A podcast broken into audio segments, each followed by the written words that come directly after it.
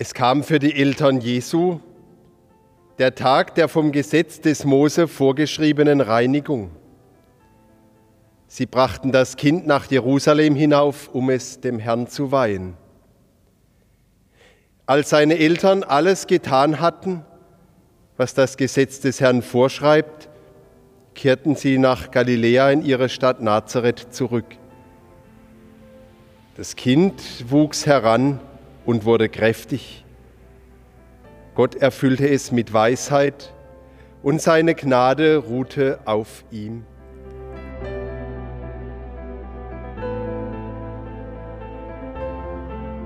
Jetzt aber ist das maßvoll. Wer, meine Lieben, hat das nicht schon auch gesagt?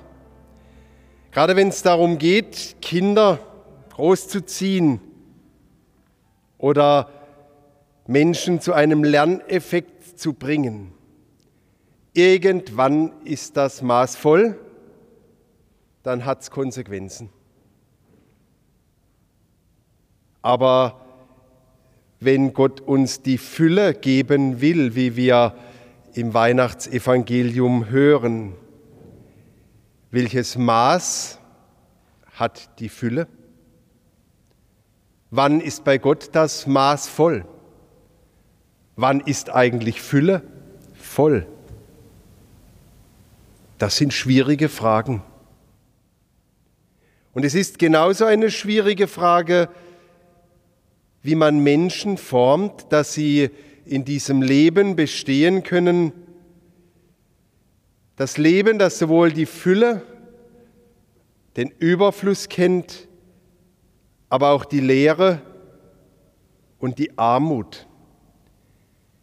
Wie wächst ein Mensch in die Gesellschaft?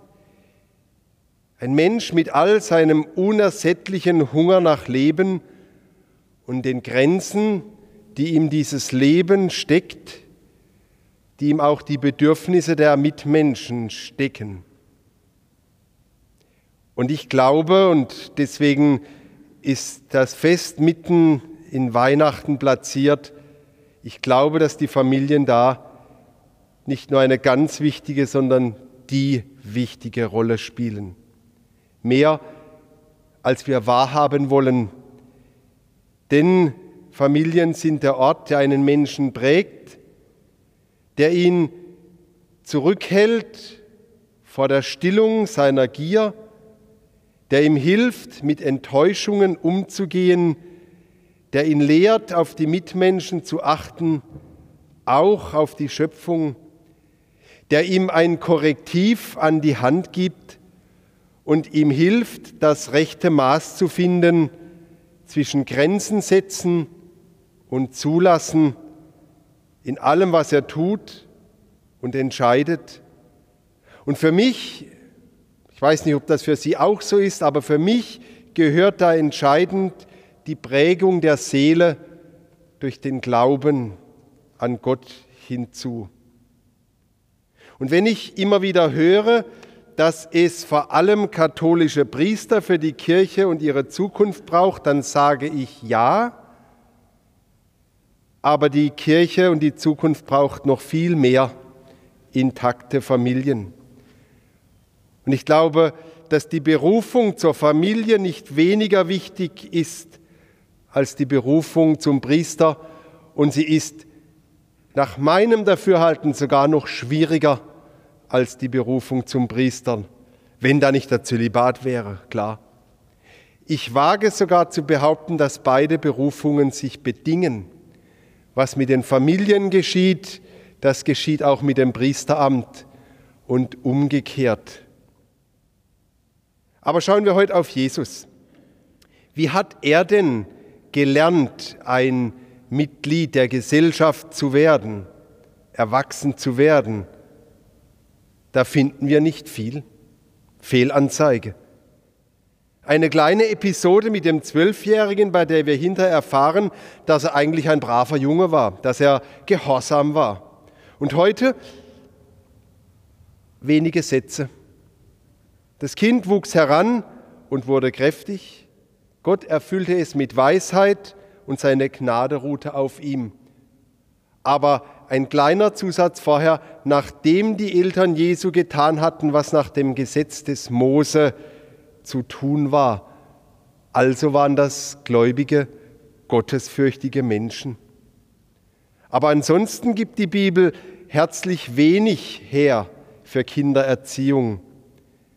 Vielleicht deswegen, weil Kindererziehung in jeder Zeit anders ist, weil jede Gesellschaft und jede Zeit ihre Herausforderungen hat, die eben sich nicht immer vergleichen lassen. Und ich als Pfarrer, natürlich könnte ich Ihnen jetzt ganz viel zu Kindererziehung sagen, aber das nur so lange, wie ich keine eigenen habe. Ich kriege das ja mit bei der eigenen Familie, bei meinen Geschwistern oder auch bei denen, die so um mich herum sind, meinem Team und so weiter. Aber eins weiß ich, die Familie, sie spielt eine große Rolle.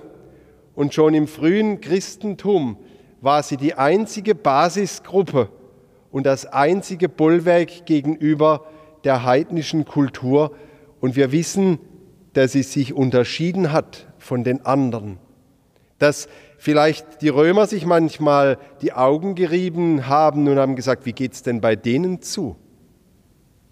Die haben gemerkt, da ist ein anderer Geist unter denen irgendwie und das war anziehend. Aber vielleicht, wenn wir nach Kindererziehung fragen, müssen wir vielleicht vom Erwachsenen ausgehen, um zu wissen, was für die Kinder wichtig ist. Denn in jedem Erwachsenen, in jedem von uns ist immer noch das Kind, das wir einmal waren. Und darum hat Jesus immer auf die Kinder auch verwiesen. Sie waren ihm wichtig. Gebt Acht auf die Kinder. Und er hat sie gesegnet. Die Schöpfungsgeschichte, die versucht das zu erklären, warum das so ist. Anfang war das Paradies, die Fülle in allem. Und weil der Mensch diese Fülle am liebsten auf eigene Faust gehabt hätte und damit machen möchte, was er will, hat Gott ihm ein Maß gesetzt und er setzt dieses Maß immer wieder. Aber die Sehnsucht nach der Fülle, die bleibt und der Mensch, er neigt dazu, maßlos zu werden. Sagen Sie jetzt bitte nicht, ich doch nicht. Wenn Sie mal fünf Häuser haben, dann wollen Sie auch noch ein sechstes haben. Bestimmt. Und wenn Sie mal eine Million gewonnen haben, dann sagen Sie, warum können es nicht zwei sein? Es ist einfach bei vielen Menschen so. Und darum Gott zeigt uns immer wieder das Maß, er zeigt uns die Grenzen auf, denn der Vater im Himmel ist ein unglaublich guter Pädagoge. Er ist wie eine Mutter, die ihrem Kind, das weinend heimkommt, weil es beim Inlinerfahren auf die Knie gestürzt ist und sich aufgeschlagen hat. Die Mutter, die sagt, Mädchen, ich habe dir doch gesagt, du sollst die Knieschützer anziehen. Jetzt musst du halt eben leiden. Aber sie verarztet dieses Kind liebevoll und klebt ein Pflaster drauf. So ist Gott. Oder wenn der Sohn heimkommt, weil er in der Schule ausgelacht wurde oder gemobbt wurde, ist es dann nicht der Vater oder die Mutter, die ihn bestärkt und sagt, uns bist du trotzdem lieb und wichtig, denn wir lieben dich, weil wir wollen dich. Was die anderen sagen, ist zunächst einmal zweitrangig, aber wir stärken dich, dass du dich in Zukunft wehren kannst. Und die Kinder ihrerseits, die gehen dann immer wieder an die Grenzen und wollen das austesten. Und wir Erwachsene, wir tun das genauso. Wir sind maßlos so lange, bis wir die Grenze spüren. Und vielleicht ist manchmal das Maß auch voll und dann kommt viel zusammen und dann kollabiert das Ganze dann ist nichts mehr intakt und unberührt. Wissen Sie, ich glaube, wir sind heute nicht mehr so gut im Grenzen aufzeigen, weil alles geht. Und wir sind auch nicht mehr gut darin, mit den Konsequenzen zu leben. Nicht in den Familien, nicht in den Kirchen. Wir haben irgendwie das Maß verloren zwischen eng und weit, zwischen alles geht und alles ist verboten. Wir finden das Maß nicht. Und darum geht es auch in der Kirche oft drunter und drüber. Und doch ist in jedem von uns dieses Kind mit der Sehnsucht nach einer heilen Welt, nach einer intakten Familie mit Mutter und Vater. Und mit jeder Scheidung, und sei sie noch so sinnvoll im Augenblick, es sind die Kinder, die das Paradies verlieren. Wo Eltern ihre Kinder auch oft für ihre Zwecke missbrauchen oder zur Waffe gegen den Partner machen, oder über die Kinder ihre Konflikte austragen oder ihre nicht verwirklichten Träume und Sehnsüchte ins Dasein setzen wollen, da sind es die Kinder, die leiden. Denn ein Kind trägt das Paradies in sich. Und die Kindheit, sie ist die wertvollste Zeit im Leben eines Menschen und wert es 100 Jahre. Schon im Mutterleib beginnt das, wo die heile Welt eines Kindes, das mit allem versorgt wird, angegriffen wird und das Kind unbewusst erlebt, eigentlich bin ich nicht gewollt. Mit der Geburt wird ein Kind aus diesem Paradies vertrieben, manchmal auch später schon als Kleinkind oder als älteres Kind. Selbst ein Jugendlicher mit 16, 17 Jahren erlebt das noch, dass das Paradies zerbricht. Und sonderbarerweise hängt das Paradies eines Kindes nicht am Reichtum, nicht an der Fülle, sondern es hängt an der Annahme, an der Geborgenheit, an der Freiheit, an der Zweckfreiheit, spielen zu dürfen, kreativ sein zu dürfen, geliebt zu sein und nicht ständig etwas leisten zu müssen. Und darum erzählen mir ältere Menschen, die in schwierigen Jahren aufgewachsen sind, oft, unsere Kindheit war wunderbar die war schön, obwohl wir vieles entbehrt haben. Und folgerichtig beginnt die Menschheit in der Bibel mit dieser Erzählung als Familie. Adam, Eva. Aber was hat sie aus dem Paradies vertrieben? Die Entscheidung, ihr Leben ohne Gott oder gegen Gott zu führen. Und die Angst um das Ansehen, ich könnte mein Gesicht verlieren, wenn Gott mich fragt. Und die Folge war, dass sich die Geschlechter nicht mehr verstehen miteinander, dass es um gegenseitiges Beherrschen geht und Unterdrücken und dass Neid und Eifersucht unser Miteinander prägen. Und wohlgemerkt, der erste Tod, den ein Mensch stirbt, weiß die Bibel zu berichten, ist kein natürlicher, sondern es ist der eifersüchtige Kain, der seinen Bruder auf die Seite schafft. Und das hat sich bis heute fortgesetzt. Wir sind eben Adams und Evas Kinder. Aber es gibt eine Gegenbewegung, die wieder in das Paradies führen will. Und das ist dieser neue Anfang, den Gott setzt mit diesem Kind hier, mit diesem göttlichen Kind, eine neue Schöpfung.